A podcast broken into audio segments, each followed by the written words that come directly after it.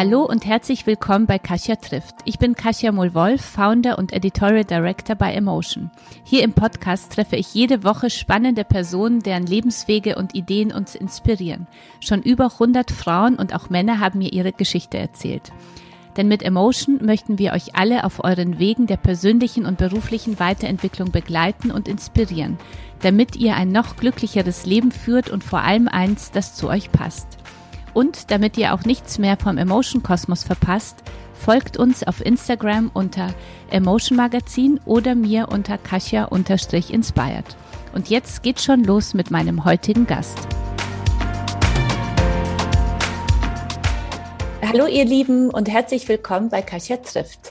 Diana Knodel ist heute bei mir zu Gast per Zoom. Sie ist Tech-Expertin und Gründerin der App Camps, die Lehrkräften kostenlosen Unterrichtsmaterialien rund ums Programmieren von Apps, Websites und viel mehr zur Verfügung stellt, sowie von der Plattform Phobis, die Online-Fortbildungen für Lehrkräfte anbietet. Zudem hat Diana zwei tolle Kinderbücher zum Thema Programmieren geschrieben, dazu später. Ich möchte heute mit Diana über Frauen und Tech, über Nachwuchsförderung im Tech-Bereich und digitale Bildung sprechen und darüber, warum es so wichtig ist und für die Gleichberechtigung vor allem auch so wichtig ist, unsere Kinder für Technik zu begeistern. Herzlich willkommen bei Kasia trifft, liebe Diana.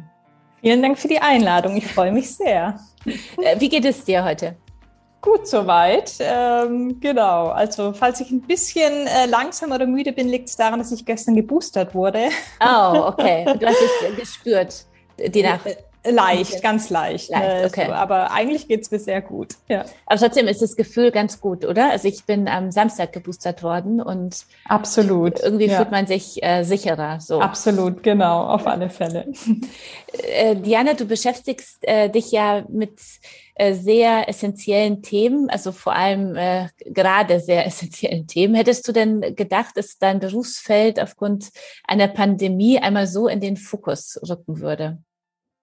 Also ich habe natürlich nicht gedacht, dass wir mal so eine Pandemie erleben, beziehungsweise ich hatte das nicht ne, auf dem Schirm und ähm, und natürlich hatte ich gehofft, dass äh, digitale Bildung viel mehr in den Fokus rückt. Und wir sind jetzt mittlerweile seit über sieben Jahren ganz aktiv in dem Bereich und wir mhm. sehen auch schon, äh, dass sich davor viel getan hat. Ne? Allerdings viel, viel langsamer. Und wir haben jetzt natürlich ganz ordentlichen Anschub bekommen durch die Pandemie, weil auf einmal ähm, ohne digital nichts mehr ging. Und ähm, genau, also erwartet habe ich es nicht, aber ich glaube, ich habe einfach die Pandemie nicht erwartet. Und ähm, dass es jetzt dadurch eben diesen Anschub im Bereich äh, Digitalisierung äh, gab und gibt, das finde ich natürlich äh, prima, auch wenn die Pandemie, Pandemie an sich natürlich keine schöne Sache ist. Mhm.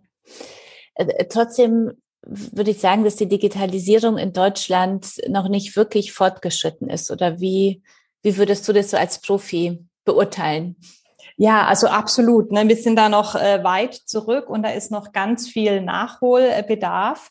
Ähm, nichtsdestotrotz ist jetzt viel passiert in kurzer Zeit. Das muss man hm. eben auch sehen. Gerade an Schulen, in den Bereichen, in denen wir unterwegs sind, sehen wir jetzt ähm, viel Wandel. Es ist viel passiert, vor allem glaube ich, in den Köpfen der Lehrerinnen und Lehrer. Ne? Also mhm. es gab vorher schon viele, die auch ganz aktiv und engagiert waren. Und mir ist immer ganz wichtig, ähm, nicht schlecht über die Lehrkräfte zu reden, weil die sehe ich wirklich als Motor und als diejenigen, die ganz viel jetzt bewirkt haben in der Zeit. Mhm. Natürlich gibt's vereinzelt auch die ja. Geschichten, die man hört und, und die wenig motivierten, aber die gibt es überall. Aber im Großen und Ganzen sehen wir ganz viel Motivation und Engagement und ähm, ne, bei unserer Weiterbildungsplattform für Lehrerinnen und Lehrer Phobitz hatten wir einen unglaublichen Ansturm, als die mhm. Pandemie eben kam und ähm, ganz viele Lehrkräfte wollten sich weiterbilden. Die wollten wissen, was kann ich denn jetzt tun? Wie kann ich den virtuellen Unterricht machen? Und ähm, deswegen, ich glaube, also bei den Lehrkräften ist es angekommen. Was ich mir wünschen würde, ist, dass eben die Behörden und die Politik da jetzt eben das Ganze noch viel mehr unterstützt, den Lehrkräften mehr Vertrauen schenkt, äh, die deutlich mehr unterstützt. Und ähm, da ist mir in den letzten Jahren viel zu wenig passiert.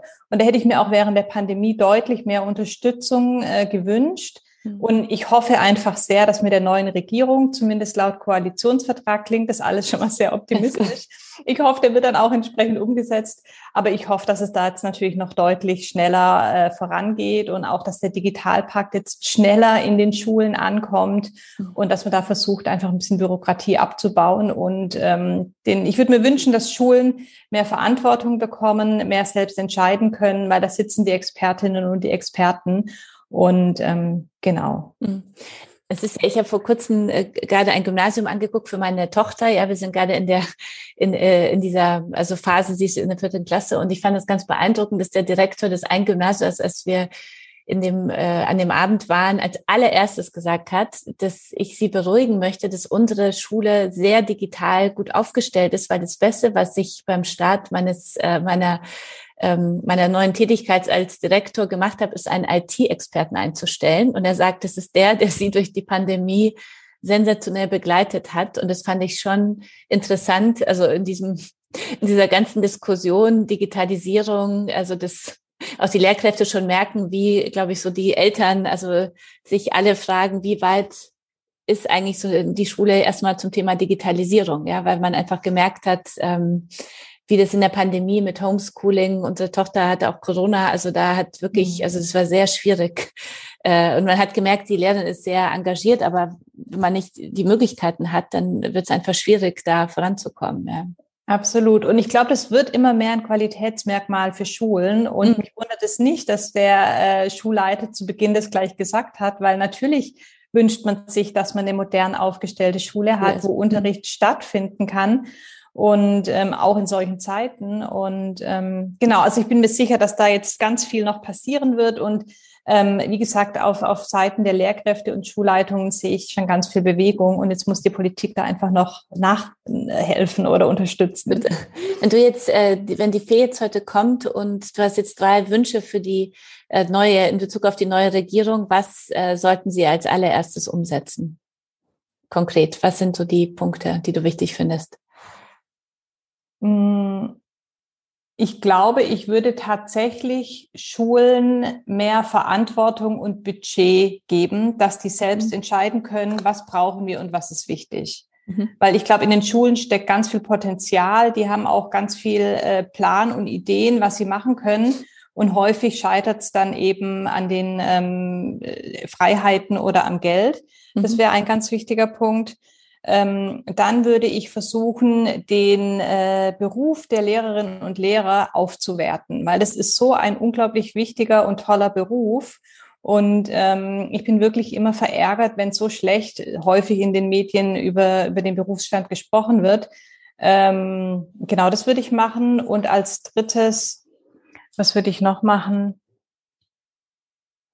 Ich glaube, wenn ich es mir wünschen würde, würde ich mir wünschen, ähm, dass einfach deutlich mehr Projektunterricht stattfindet. Mhm. Also in Frage stellen, brauchen wir heutzutage mhm. noch Fächer, 90 Minuten Mathe und danach Bio und danach Englisch oder kann man da nicht viel mehr in Projekten und ganzheitlich mhm. denken, bisschen mehr agil? Ähm, genau, also das sind so, glaube ich, Themen, die ich mir wünschen würde. Du bist ja eher zufällig äh, in das Medieninformatikstudium gerutscht. Zuerst die Frage, wie hoch war die Frauenquote? Genau, also ich habe Medieninformatik studiert ja. und allein durch das Medien hatten wir immerhin, ich, wir waren so um die 25 Prozent Frauen, okay. also deutlich Das ist ja höher. schon äh, ganz schön hoch, Genau, oder? Also, es war also deutlich höher als in, ich sage jetzt mal, der technischen oder in der, mhm. der reinen Informatik. Ähm, da waren es, glaube ich, um die 10 Prozent, aber ähm, es wurde dann auch gleich Mädcheninformatik genannt und ein bisschen abgewertet. Also das war dann schon auch das so. ist immer schon schnell. Genau, genau. Aber es war äh, trotzdem ein ganz normales Medien, äh, normales Informatikstudium und den Studiengang gab es auch schon vorher. Da hieß mhm. es einfach Informatik mit Schwerpunkt Medientechnik. Mhm. Klingt irgendwie cooler. Oder? Ja, aber äh, nee, ich fand nee. Medien, Medieninformatik hat dann als wirklich das Umbenennen hat dazu geführt, dass mehr Frauen sich Schon, okay. haben, ne? Weil mhm. davor war halt Informatik und dann halt so schwer Medientechnik, ne? Ja, okay. Und ähm, also das war schon, da hat man einen deutlichen Anstieg äh, gesehen äh, durch die Umbenennung und ein bisschen haben sie die Inhalte, glaube ich, auch angepasst, aber es mhm. waren trotzdem normale Informatikinhalte im Studium. Und ähm, das sieht man auch, was einfach so ein Wording oder so diese, mhm. diese Sprache ausmacht äh, und was das für einen Einfluss hat. Deswegen mhm. bin ich großer Fan davon, ähm, auf solche Dinge zu achten. Also jetzt zum einen, wie man was benennt oder auch so die Bildsprache, die man verwendet, ne? Mhm. ob sich dann eben Frauen angesprochen fühlen oder nicht. Mhm. Wie, also muss ich sagen, du bist dann also für die genderneutrale Sprache. Ach so, grundsätzlich ja. Grundsätzlich, okay. Mhm. Genau. Muss also, ich jetzt äh, gleich fragen, weil das hängt ja auch, ja. Äh, auch damit zusammen, ist ja auch sehr umstritten, ja, also wie, also, ist es schon so, übertrieben oder nicht? Ähm, also, also wir sagen so, bei Emotion ja, aber. Also sag mal so, ich bin, also ich versuche natürlich immer alle mitzudenken und mitzusprechen. Ähm, häufig sage ich zum Beispiel Lehrerinnen und Lehrer. Äh, manchmal mhm. sage ich aber auch LehrerInnen, also ne, je nachdem, ähm, mit wem ich gerade auch spreche und, und mhm. ja. Mhm. Wie, sah, wie sah dein Weg in die Informatik aus? Also hast du als Mädchen schon äh, gedacht, hey, das finde ich cool, was so in so einem Computer steckt und wie das so alles funktioniert? Oder bist du in der Schule äh, dafür begeistert worden? Ähm, wie, wie hat es bei dir geklappt? Also mhm. wir sind ja mit Emotion an vielen Stellen immer auch mit Events äh, unterwegs, auch an Universitäten, um Frauen für diese MINT-Berufe auch zu begeistern, ja, weil Super. es ja zum einen so viel Karrieremöglichkeiten gibt, äh, zum anderen ist es ja so wichtig, dass künstliche Intelligenz nicht nur von alten weißen Männern jetzt überspitzt mhm. formuliert, mhm. ja, programmiert wird, sondern von diversen Menschen. Und ähm, insofern ist, finde ich, das wahnsinnig wichtig. Bei dir hat's geklappt. Ja, du, du bist da rein und hast da erfolgreich nicht nur studiert, sondern du bist ja auch drin geblieben in dieser Branche. Wie, was haben deine Eltern richtig gemacht? Mhm. Ähm, also ich sage immer, bei mir ist total Zufall gewesen, dass ich in der Informatik gelandet bin. Ähm, und ich hatte nämlich kein Informatik in der Schule und mhm. ich konnte auch nicht programmieren. Und ähm, bei mir war es damals so, eigentlich wollte ich gerne ins Ausland gehen nach dem Studium und das hat dann irgendwie alles nicht so hingehauen und geklappt. Und dann musste ich mich relativ kurzfristig für einen Studiengang entscheiden. Und ich wusste eigentlich nicht wirklich, was ich möchte. Ich hatte viele Interessen und dann ähm, hatte ich so ein bisschen überlegt, was ich gerne mochte. Und ich war einfach schon früh, also ich habe im Jahr 2000 mit dem Studium angefangen, okay. Abitur gemacht und dann direkt studiert. Und ähm, ich habe mich schon früh für die Möglichkeiten des Internets interessiert und zwar zur Kommunikation. Ich hatte nämlich früher immer, ich weiß nicht, ob sich da einige dran erinnern, da gab es so Hefte, da konnte man sich Brieffreundschaften aussuchen aus der ganzen Welt. Mhm. Und da hatte ich immer Brieffreundinnen auf den Philippinen, in Griechenland, in den USA. Und ich fand es total toll, mich da einfach international auszutauschen. Aber es war natürlich ähm, sehr langsam. Und auf einmal konnte ich eben auch äh, mit Menschen auf der ganzen Welt chatten und, und da kommunizieren. Und ich dachte, das ist so spannend und interessant. Also so die, die Kommunikationsmöglichkeit über das Internet fand ich interessant. Und ich mochte Mathematik tatsächlich ganz gerne in mhm. der Schule. Okay. Und ähm, ja, wir hatten immer schon früh einen Computer, aber ich habe es immer nur als Anwenderin genutzt. Ich habe also nie selbst programmiert. Und ähm, welcher genau. Jahrgang bist du? Darf ich äh, Jahrgang 81, 81, genau, Jahrgang 81, genau. Da ist die und Vorstellung, der erste Computer war bei mir so ein Commodore, weiß ich noch. ist dann ein bisschen unterschiedlich. Ja. Genau, genau. Ich glaube, äh, ja, ich weiß gar nicht genau, aber ähm, so wir hatten auf alle Fälle noch die großen dünnen Disketten. Mhm, das okay. weiß ich noch genau. ja, ja. ähm, und ähm, genau, und dann bin ich da quasi in, das, in den Studiengang, hab, bin ich aufmerksam geworden und genau, ich hatte noch Kunst-LK und deswegen war für mich auch dieser Medienanteil tatsächlich mhm. sehr wichtig. Und es war auch anfangs, ne, also mittlerweile finde ich es total toll und cool, dass ich Informatik studiert habe, aber anfangs habe ich immer gesagt, ich mache Medieninformatik. Ne? Also das war immer so, ich habe immer das, das Medien halt sehr hervorgehoben, ähm, weil halt, ne, man macht halt irgendwas mit Medien und bei mir war es halt dann irgendwie noch was mit Informatik. Und mhm. ähm, genau, und ich habe dann tatsächlich, zum einen habe ich erst im Laufe des Studiums Programmieren gelernt. Und es war nicht leicht. Ne? Das ist, äh, ich habe dann zum Glück äh, zwei ganz tolle Freundinnen gefunden und wir saßen dann immer Abende und nachts zusammen und haben eben gemeinsam äh, versucht zu programmieren und äh, so quasi Semikolon vergessen, uns gegenseitig ja. und so weiter, ne? solche Sachen. Und das hat dann einfach ganz viel Spaß gemacht.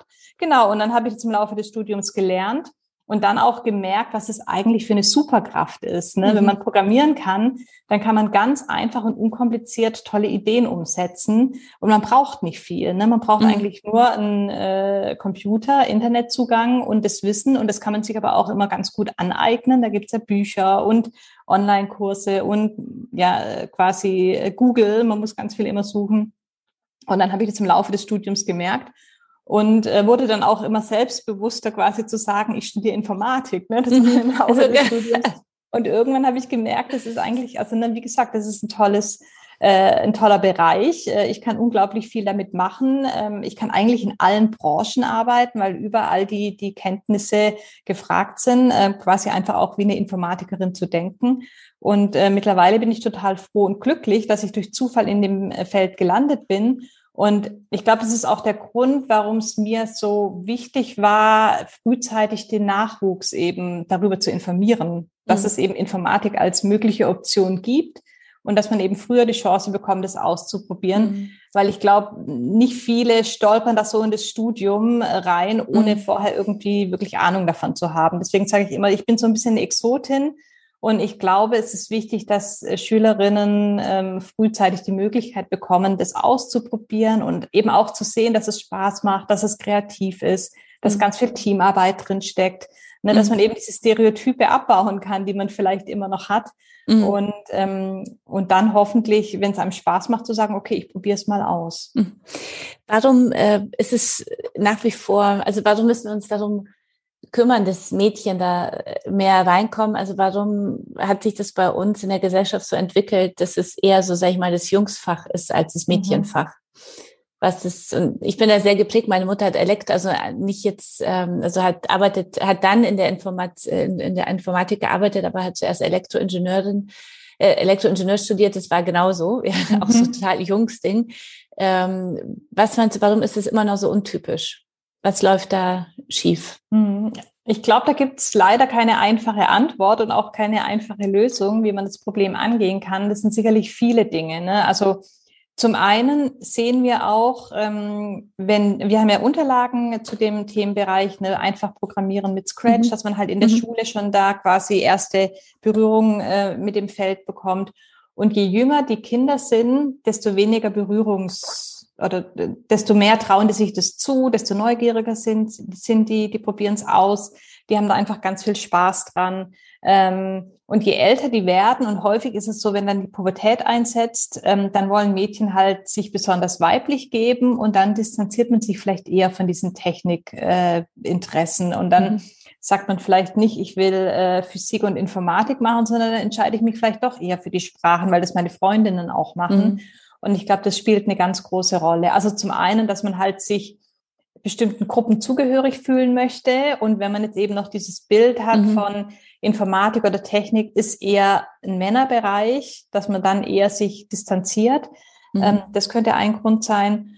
Und ähm, ich glaube, also häufig ist es auch so, oder ich sehe, wenn äh, Lehrerinnen Informatik unterrichten, dann ist es auch oft so, dass mehr Schülerinnen in dem Informatikkurs mhm. sind. Ich glaube, das ist auch, hat auch nochmal einen großen Einfluss, dass man halt einfach in der Schule auch schon Vorbilder hat und dass es eben nicht immer nur die Physiklehrer sind, die dann mhm. Informatik mhm. auch unterrichten, sondern dass man da in der Schule auch weibliche Vorbilder hat. Und ähm, genau, aber ja, seit vielen Jahren hat sich da wenig geändert. Ähm, es sind immer noch zu wenige Frauen äh, in der Informatik und in vielen anderen technischen Berufen. Und ja, ich, ich habe leider auch keine gute Lösung dafür.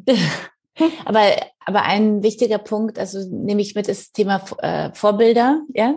Absolut. Wie, ähm, wie kann man das Kindern sonst noch näher bringen? Also wir, ich habe immer das Gefühl, dass auch, dass wir Eltern auch bei der Erziehung sehr darauf achten müssen. Ja, ich versuche auch äh, mit meiner Tochter so Digitalwerkstatt und so haben wir auch gesagt, äh, muss sie unbedingt hin und Workshop machen und so weiter. Und ähm, einfach darauf aufpassen, dass sie, also es ist ja mit Fußballspielen sowas ja genauso, muss man sagen, ja, auch so typisch äh, typisch Jung, Jungs-Ding, ja, und, und ich merke auch, meine Tochter spielt ganz gerne Fußball, aber man muss sie echt überwinden, äh, überreden, dass sie in der Schule dann auch mal bei den Jungs mitspielt, ja, weil das ja eigentlich ja nichts für Mädchen so ist. Mhm. Ähm, was denkst du, wie können wir als Eltern loslegen, unsere Kinder so zu anders äh, zu prägen oder so zu erziehen, dass sie wirklich auch als Mädchen verstehen, okay, ich kann auch sehr gut Informatik, äh, Medientechnik etc. Mhm. lernen.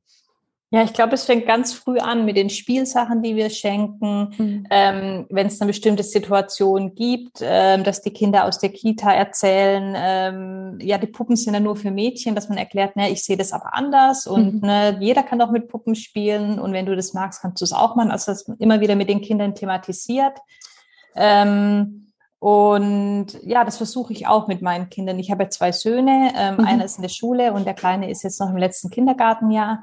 Und ähm, ja, dass man das immer wieder thematisiert und dass man natürlich auch entsprechende Angebote macht, dass man nicht mhm. immer nur denkt, okay, Junge, dich melde ich zum Fußball an und Mädchen dich zum Ballett und dass man entsprechende Geschenke macht, sondern dass man das halt immer kritisch hinterfragt und überlegt, welche Interessen haben die Kinder und wo kann ich die dann entsprechend fördern ohne dass man das dann natürlich aufzwängt. Das ist auch mhm. wichtig. Ne? Mhm. Und mhm. natürlich gibt's Mädchen, die sich wirklich äh, für vielleicht für Ballett und Tanzen interessieren und mhm. die auf keinen Fall Fußball spielen wollen, aber vielleicht gibt's mhm. auch Jungs, die gern tanzen. Und ähm, ja, aber man merkt schon, dass es einem ähm, also nicht leicht gemacht wird von der Gesellschaft, wenn man eben versucht, eben gegen diese Rollenklischees den Kindern eben Angebote zu machen. Mhm. Und ähm, zum Beispiel sind meine Söhne jetzt beide im Chor und die sind in ihrer, ihrer Gruppe jeweils die einzigen Jungs. Das sind sonst nur Mädchen. Mhm. Aber das macht ihnen zum Glück einfach gar nichts aus. Also mhm. bisher, ne? Und ich hoffe, das bleibt auch so. Und jetzt ist auch so, dass in der jüngeren Chorgruppe auch noch ein anderer Junge kommt. Ne? Wenn, wenn die ersten dann mal drin sind, dann glaube ich, kommen auch noch mehr dazu. Und ähm, ja, und das als Eltern eben aktiv zu unterstützen, das finde ich ganz wichtig. Weil man kann ja nicht sagen, was man ja oft so hört, dass sich Jungs generell einfach mehr für Technik begeistern als, als Mädchen, oder? Ich meine, du bist ja ja Profi in dem Bereich. Also ich, ich bezweifle schon, dass es irgendwie biologisch veranlagt ist, ähm, dass Mädchen jetzt mehr, mehr Puppen und Rosa wollen und Jungs mehr, mehr programmieren. Wie, ähm, wie denkst du darüber? Um das nochmal ganz offen hier ja. und klar äh, zu, äh, zu sprechen. Ja, ich glaube, es liegt wirklich ähm, an der Erziehung und, und an der gesellschaftlichen Prägung. Ne? Man sieht es ja immer und überall. Im Spielzeugladen gibt es die Abteilung mhm. für die Mädchen, die Abteilung für die Jungs. Das eine ist rosa, das andere ist blau. Ähm, und auch die Geschenke, die man eben quasi von, von der Verwandtschaft bekommt. Und das meinen die ja alle nicht, nicht schlecht und die haben da auch keine Hintergedanken. Aber es ist mhm. einfach so, dass automatisch ähm, Mädchen dann eher die äh, zum, irgendwas zum Kochen geschenkt bekommen und die Jungs dann eher doch was zum Aufbauen und Lego und so weiter. Und ähm, ja, ich glaube, das ist eine, so tief verankert, und ähm, ich glaube aber auch, dass es eben nicht biologisch ist, sondern dass es durch die Gesellschaft ganz stark geprägt ist. ist äh, Man kann ja schon mal aktiv werden und, äh, und zwei äh, deine beiden Bücher kaufen, die du mit deinem Mann geschrieben hast. Und das schon äh, so als keine Werbepause, aber finde ich ganz gut, um die Kinder schon ranzubringen. Also das eine ist einfach Programmieren lernen mit Scratch äh, mhm. im Carlsen Verlag. Äh, mhm. Dann äh, nochmal Programmieren lernen mit Kindern. Wir werden alle Bücher auch nochmal in den Show Notes zeigen. Mhm. Ähm, wie kam es dazu, dass ihr die beiden, äh, die Bücher geschrieben habt? Mhm. Es sind ja mehrere mittlerweile. Es sind zwei Bücher, ja. genau. Mhm. Ähm, wir wurden tatsächlich vom Carlsen Verlag angefragt, ob wir Interesse haben, äh, gemeinsam mit denen da ein Buch zu entwickeln. Und es sind ja auch äh, beides Bücher, die, ähm, also das erste Buch, einfach Programmieren für Kinder, da gibt's eine App dazu. Das heißt, man, man liest etwas und kann dann immer direkt das Gelernte mit Hilfe der App einüben, mit so ganz einfachen Übungen. Also, mhm. ne, das ist das, das erste Buch. Ähm, das heißt, es ist immer so die Schnittstelle zwischen Buch und äh, digitalen Medien. Ne? Wir bringen das so ein bisschen zusammen. Und das zweite Buch, da geht es wirklich drum, ähm, Scratch zu programmieren. Und für diejenigen, die Scratch nicht kennen, das ist eine grafische Programmiersprache, die läuft im Browser. Ähm, und es ist einfach ein großartiges Tool, um relativ schnell und unkompliziert äh, bunte Dinge, die sich bewegen, zu programmieren. Und Kinder lieben das einfach. Und man hat sehr schnell Erfolge. Aber, und das ist mir auch immer ganz wichtig, man kann auch ziemlich komplexe Dinge damit machen und man lernt, was Variablen sind, man lernt, was schleifend sind ähm, und, und lernt halt trotzdem ganz grundlegende Konzepte der Informatik, aber auf eine spielerische Art und Weise. Deswegen bin ich großer Fan von solchen Tools, die es eben auch kostenfrei im Netz gibt. Und ähm, zu diesem Tool haben wir dann eben auch ein Kinderbuch geschrieben, wo man eben auch zum einen wieder lesen kann und da hat man immer schon Übungen, die man machen kann, wo es dann eben auch kurze Videos zu gibt, wo noch was erklärt wird, wie das Ganze funktioniert. Und ähm, genau, das ist auch äh, ein sehr schönes Buch geworden.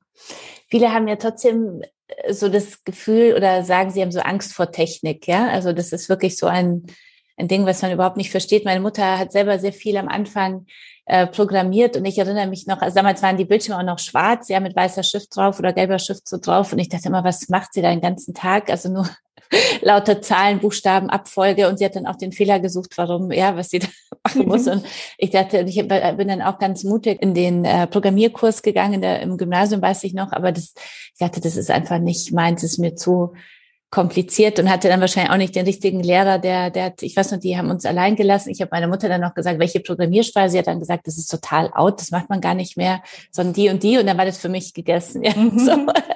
Haben denn, wie überwindet man diese, diese Barriere und die, die Angst vor, vor Programmieren und, und Technik? Was ist so deine Erfahrung? Wie kann man sich dem mehr nähern? Also mit den Kindern jetzt so mit so Büchern. Also ich werde mhm. äh, mir das die beiden auch vor Weihnachten jetzt nochmal gleich, gleich äh, nochmal anschaffen für meine Kinder, aber die, aber so als ein bisschen Erwachsener. Das ist ja auch mhm. spannend für uns Frauen, wenn man so mit mhm. dem Studium fertig ist, da auch nochmal reinzugehen. Was, was sind so deine Erfahrungen? Genau, deswegen ist nämlich die Art und Weise, wie man diesen Bereich kennenlernt, so wichtig. Und mhm. deswegen ist es uns eben auch wichtig, wie Kinder das in der Schule kennenlernen. Mhm. Dass es eben nicht auf so eine abstrakte, theoretische Art mhm. kennenlernt, sondern auf eine spielerische, kreative Art. Ne? Okay. Und das mhm. Gleiche gilt natürlich auch für Erwachsene. Und okay. tatsächlich haben wir anfangs, ähm, das machen wir jetzt aus Zeitgründen so gut wie gar nicht mehr, aber wir haben anfangs immer wieder ähm, Anfragen von Firmen bekommen und die haben gesagt, hey, wenn ihr das für Schülerinnen macht, könnt ihr das nicht auch für unsere Mitarbeitenden machen. Und ähm, dann hatten wir anfangs, also gerade, ne, wir hatten dann AppCamps gegründet 2014 und es war anfangs eine ganz gute Möglichkeit, das Ganze quer zu finanzieren. Mhm. Ähm, und haben dann Firmenworkshops gemacht und haben eben genau die Sachen, die wir mit den Kindern gemacht haben, auch mit den Erwachsenen gemacht und auch wirklich, die haben auch immer so viel Spaß dabei, auch heute noch, ne? Und wir starten dann immer mit unserer Katzen-App, ne? Das ist eine ganz einfache App. Du hast ein Bild, du klickst drauf und es macht Miau. Aber jedes Mal, wenn dieses Miau-Geräusch erscheint und die Katze sich irgendwie bewegt, dann freuen sich die Leute, ne? Und das sind halt so kleine Erfolgserlebnisse. Und es gilt, glaube ich, für Erwachsene genau wie für Kinder. Und ähm, ja, auch Erwachsenen macht das unglaublich viel Spaß. Mhm. mhm. Jetzt äh, müssen wir endlich über die beiden Unternehmen sprechen, die ihr gegründet habt, weil du hast ja nicht nur äh, Medieninformatik studierst, sondern du bist da gleich äh, eingesprungen und, und wolltest äh, mit, der, mit der Mission, glaube ich, so ein bisschen die Bildung zu reformieren und zu digitalisieren, ja, und da äh, Kinder wie Lehrer voranzubringen. Was macht ihr konkret bei AppCamps und bei Phobis? Mhm. Also AppCamps ist nicht direkt nach dem Studium gestartet, sondern ja. es gab noch so ein paar Zwischenstationen. Okay. Ähm, aber das Thema Bildung und Nachwuchsförderung war mir schon immer sehr wichtig. Mhm. Ne? Genau. Und äh, eben nach verschiedenen Stationen ähm, haben wir dann 2014 AppCamps gegründet. Und es ist entstanden ähm, aus, aus der Idee, also was wir gemacht hatten, wir hatten ähm, nach der Elternzeit, da waren wir in San Francisco und da haben wir das Tool App Inventor kennengelernt. Das mhm. ist eben dieses Tool, mit dem man äh, relativ unkompliziert und schnell richtige Android-Apps entwickeln kann. Und dann dachten wir, das ist so ein tolles Tool. Ähm, lass uns doch mal, wenn wir zurückkommen, einen Workshop machen für Mädchen und einfach mit Mädchen da Apps entwickeln. Wir musst du unsere Zuhörerinnen und Zuhörer mitnehmen. So, genau, das war äh, mein Mann äh, und ich und noch eine Freundin, äh, die ist Lehrerin hier aus Hamburg. Ähm, und wir haben uns dann zusammengetan und haben gesagt, okay, ne, wir organisieren das. Wir haben dann einen Firmensponsor gefunden, der uns Raum und Technik zur Verfügung gestellt hat und haben das Ganze dann beworben. Und dann haben sich zwölf Mädchen ähm, angemeldet. Das waren quasi die ersten Teilnehmerinnen mhm. unserer Camps. Und ähm, dann hatten sich auch, und das fand ich damals schon so schön, ganz viele Frauen bei mir gemeldet, die ich teilweise noch nicht kannte, die davon mitbekommen hatten, gesagt haben, hey, kann ich das irgendwie unterstützen? Und ich glaube, dann waren wir am Ende vermutlich, schätze ich mal, sieben bis acht äh, erwachsene Frauen, alle mit Tech-Hintergrund und die zwölf Mädchen und wir hatten einfach vier Tage gemeinsam Apps entwickelt. Mhm. Und äh, am Ende gab es eine Präsentation und alle waren super stolz. Ne? Mhm. Also die, die Teilnehmerinnen waren total glücklich. Für uns Mentorinnen oder Coaches war es auch großartig, die Begeisterung zu sehen. Und ähm, aus, das war relativ früh. Ne? Mittlerweile gibt es viele solche Angebote. Damals gab es noch ganz wenig. Und irgendwie, ich weiß nicht wie, hat äh, das CDF davon mitbekommen und wir hatten einen Beitrag in den Kindernachrichten. Oh.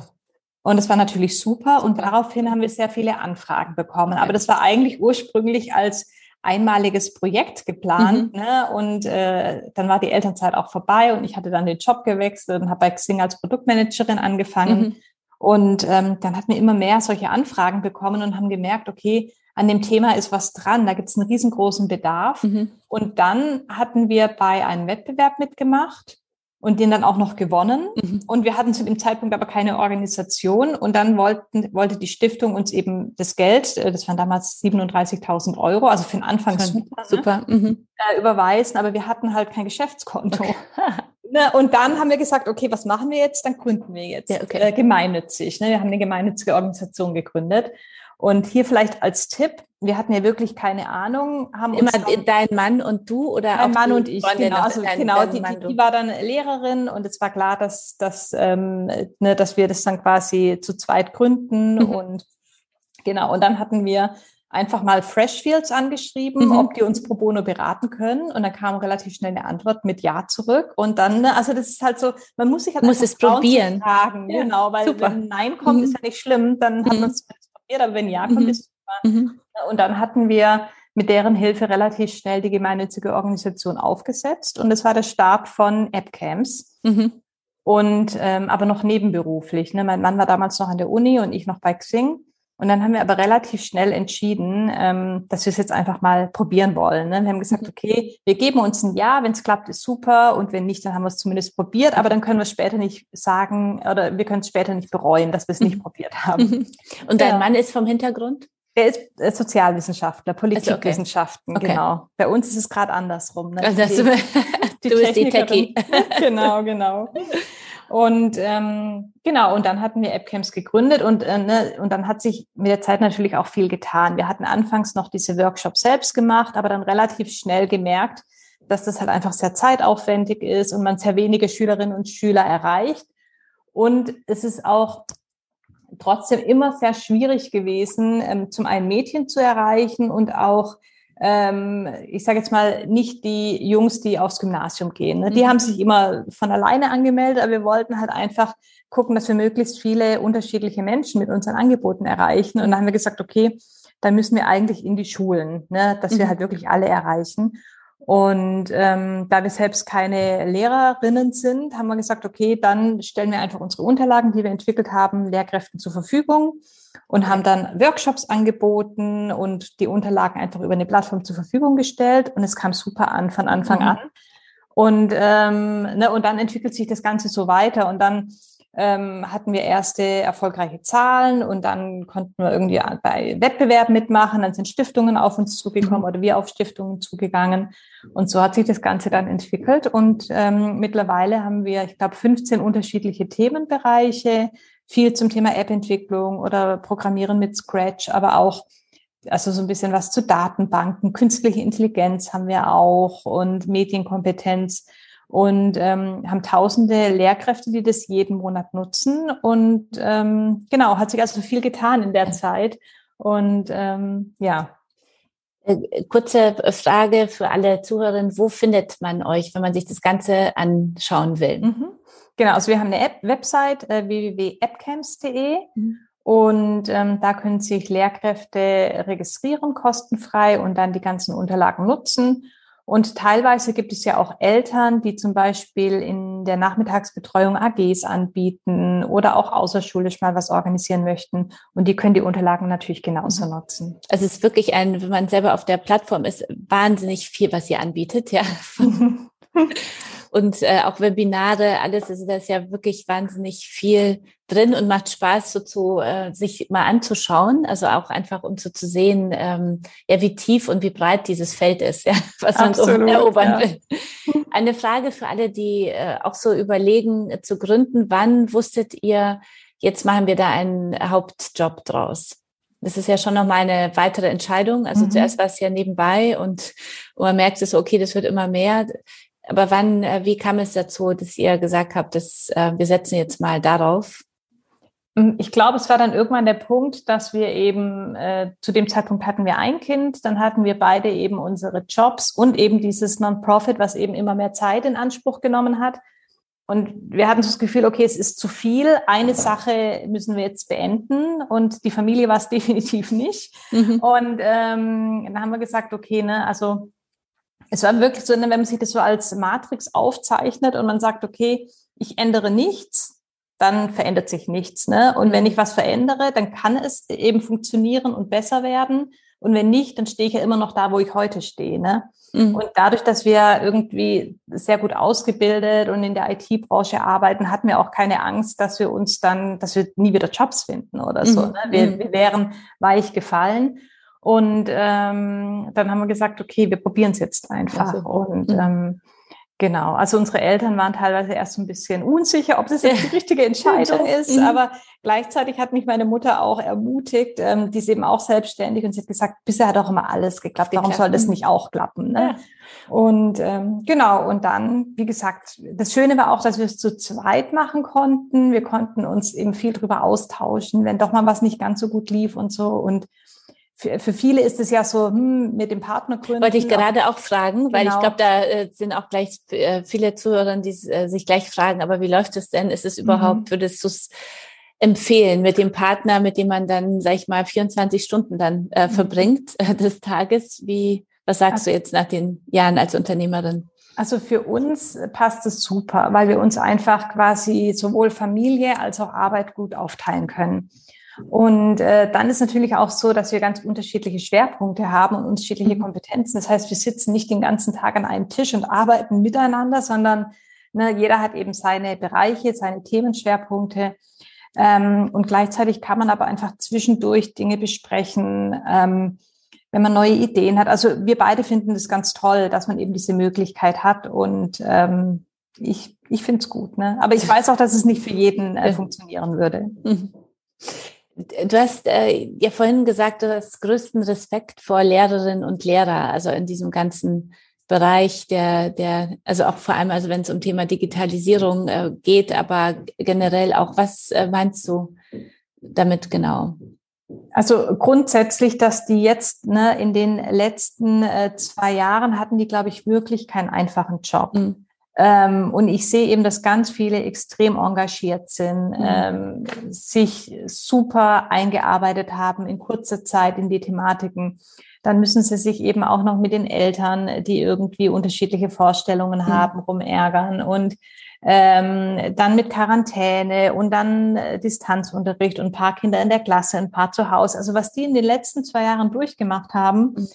ähm, das, da habe ich wirklich großen Respekt ähm, und, und dass die dann gleichzeitig häufig, nicht immer, aber häufig in den Medien eben so schlecht dargestellt mhm. werden, das ist einfach was, was mich unglaublich ärgert, weil wir halt vor allem bei Phobitz, da haben wir mittlerweile ähm, knapp 200.000 Lehrkräfte, die sich dort einfach weiterbilden. Mhm. Und wir sehen ja auch, wie engagiert und aktiv die sich weiterbilden und wann die sich weiterbilden. Mhm.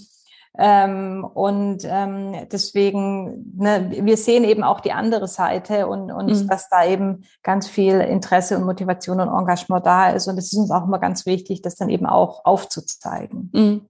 Und vielleicht jetzt auch in dem Weg, ich glaube, was uns ja allen äh, Eltern oder den meisten ja sehr bewusst geworden ist, wie wichtig dieses Thema Digitalisierung an Schulen ist, dass man vielleicht mehr äh, über über positive, eine positive Stimmung fördert und unterstützt, als immer nur ähm, sich äh, aufzuregen, was nicht funktioniert, oder? Weil das ist ja im Endeffekt ja eine ganze Institution und nicht das Privatunternehmen des einzelnen Lehrers, sondern äh, jeder Lehrer hängt ja an einer Schule, die wieder äh, davon abhängig ist, wie sie gefördert wird und wie der Direktor das ganze Thema vorantreibt, etc. Also ich glaube, das ist ja so ein kein einfaches Thema, da voranzukommen, aber es ich denke immer so nur kritisieren und, und immer nur zeigen, was immer schlecht läuft, ist nie das Richtige, um, um Fortschritt voranzubringen, ja, sondern eher so die Vision zu haben, wie sollte es aussehen, wenn es funktioniert und wie kann ich so die Eltern, die Lehrer auch so unterstützen, da wirklich motiviert voranzugehen. Absolut, ja. Und wie gesagt, und da, da würde ich mir eben von der Politik viel mehr Unterstützung mhm. wünschen, mehr Freiheiten für die Lehrkräfte und ähm, häufig sind die auch verunsichert, was darf ich, was darf ich nicht. nicht. Ähm, mhm. dann wird was verboten und dann haben sie sich gerade eingearbeitet und ne, das ist einfach, ähm, glaube ich, nicht leicht, äh, gerade mhm. für, für Lehrerinnen und Lehrer. du bist ja froh viel in dem Bereich, wie ich jetzt Kinder an, auch an das Thema Digitalisierung heranführe. Wann ist so der richtige Zeitpunkt für dich, mit dem ersten Advice anzufangen? Ähm, da würde ich jetzt nicht ein bestimmtes Alter nennen, sondern auch wieder ganz äh, unterschiedlich, wenn die Kinder halt Interesse äußern, ne? dass mhm. man dann, ähm, ich glaube, wie bei allem, setzt man die Kinder ja hoffentlich nicht einfach vor ein Fernseh, sondern mhm. begleitet die dabei mhm. und wählt eben aus, äh, was, was ist gut und was ist noch nicht so passend und so weiter. Und so würde ich es dann eben auch mit den digitalen Medien machen, also mit Apps oder wenn es dann darum geht, eben eigene Dinge zu produzieren, zu erstellen. Also unser großer Sohn hat, glaube ich, so mit sieben oder acht angefangen, Minecraft zu spielen. Mhm.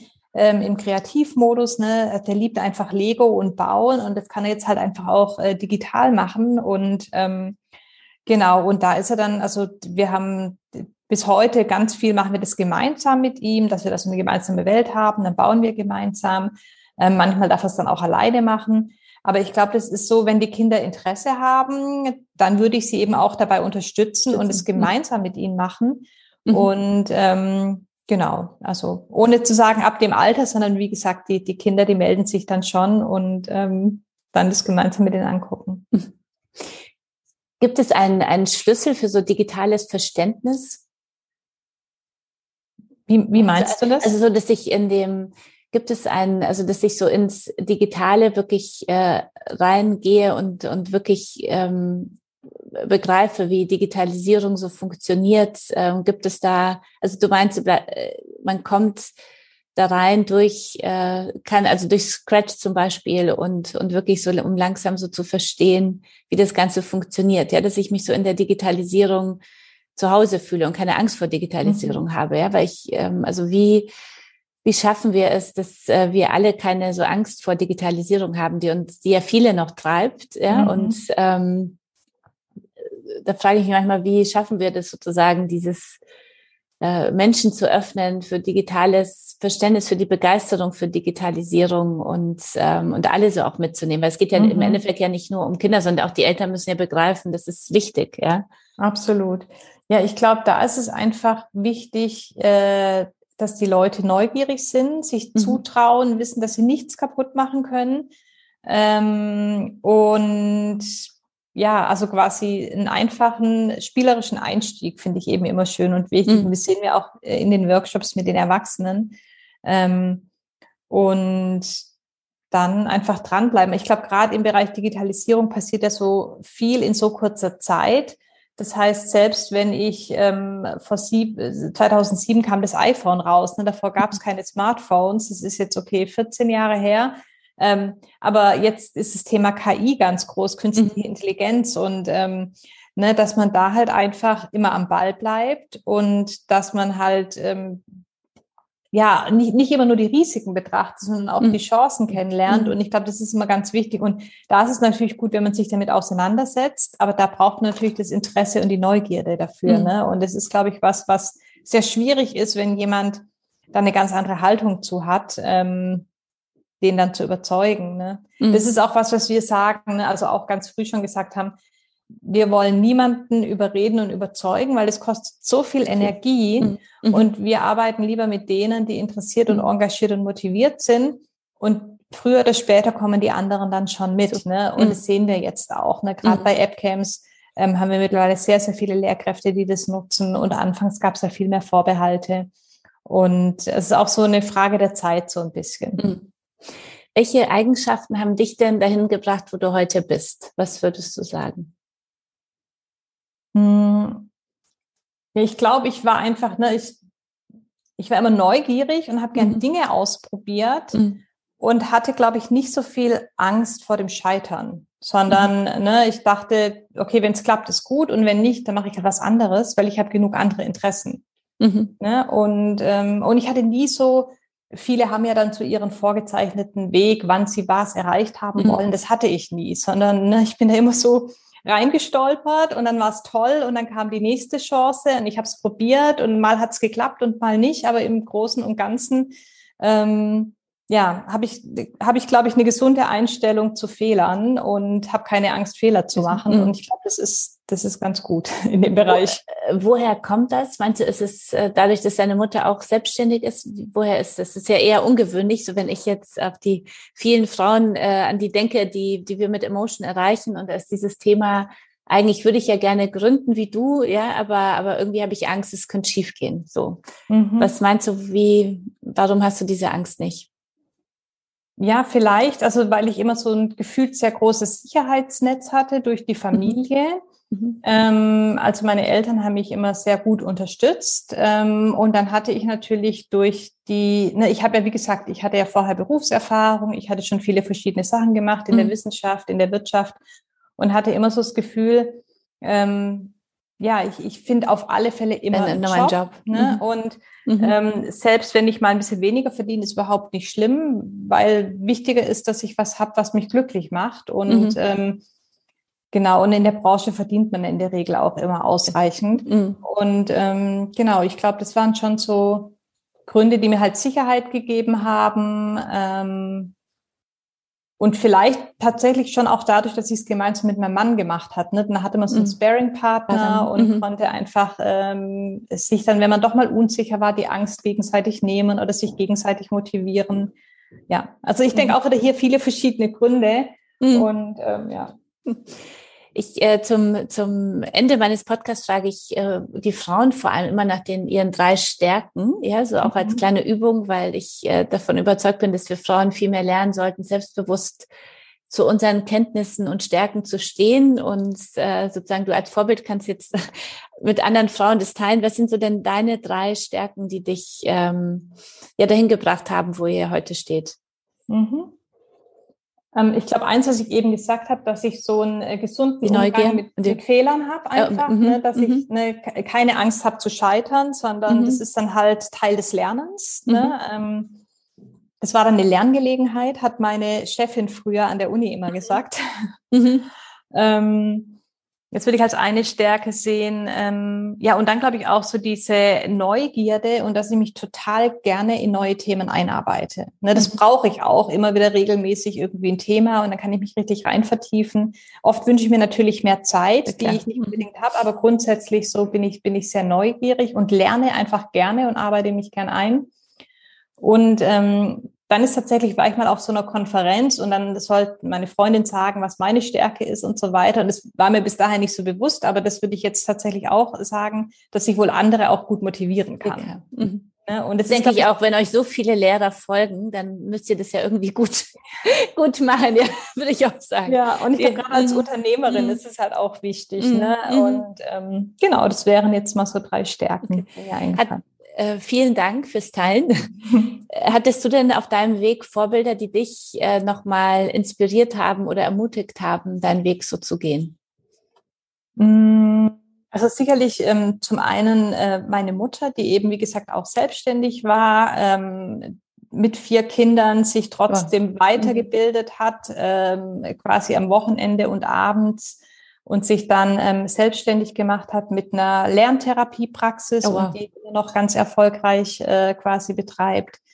Ähm, insofern, ähm, ich glaube, so meine äh, Arbeitshaltung und Motivation habe ich ganz viel von ihr mitgenommen. Mhm. Ähm, und ansonsten hatte ich ne, ich hatte eine tolle Chefin an der Uni, ähm, meine Doktormutter sozusagen, mhm. Heidrun Stöger, ähm, die auch schon ganz jung Professorin wurde und die halt auch einfach immer sehr gerne gearbeitet hat und sehr erfolgreich war und ne, dann irgendwie so den Umgang, wie sie präsentiert, wie sie in Besprechungen ist, wie sie kommuniziert, da lernt man einfach ganz viel dabei. Mhm. Ne? Und es, also zu dem Zeitpunkt war mir das nicht so bewusst, aber jetzt, wenn ich zurückblicke, ist mir schon bewusst, dass ich da auch ganz viel mitgenommen habe. So informelles Lernen. Ne? Informelles Lernen. genau.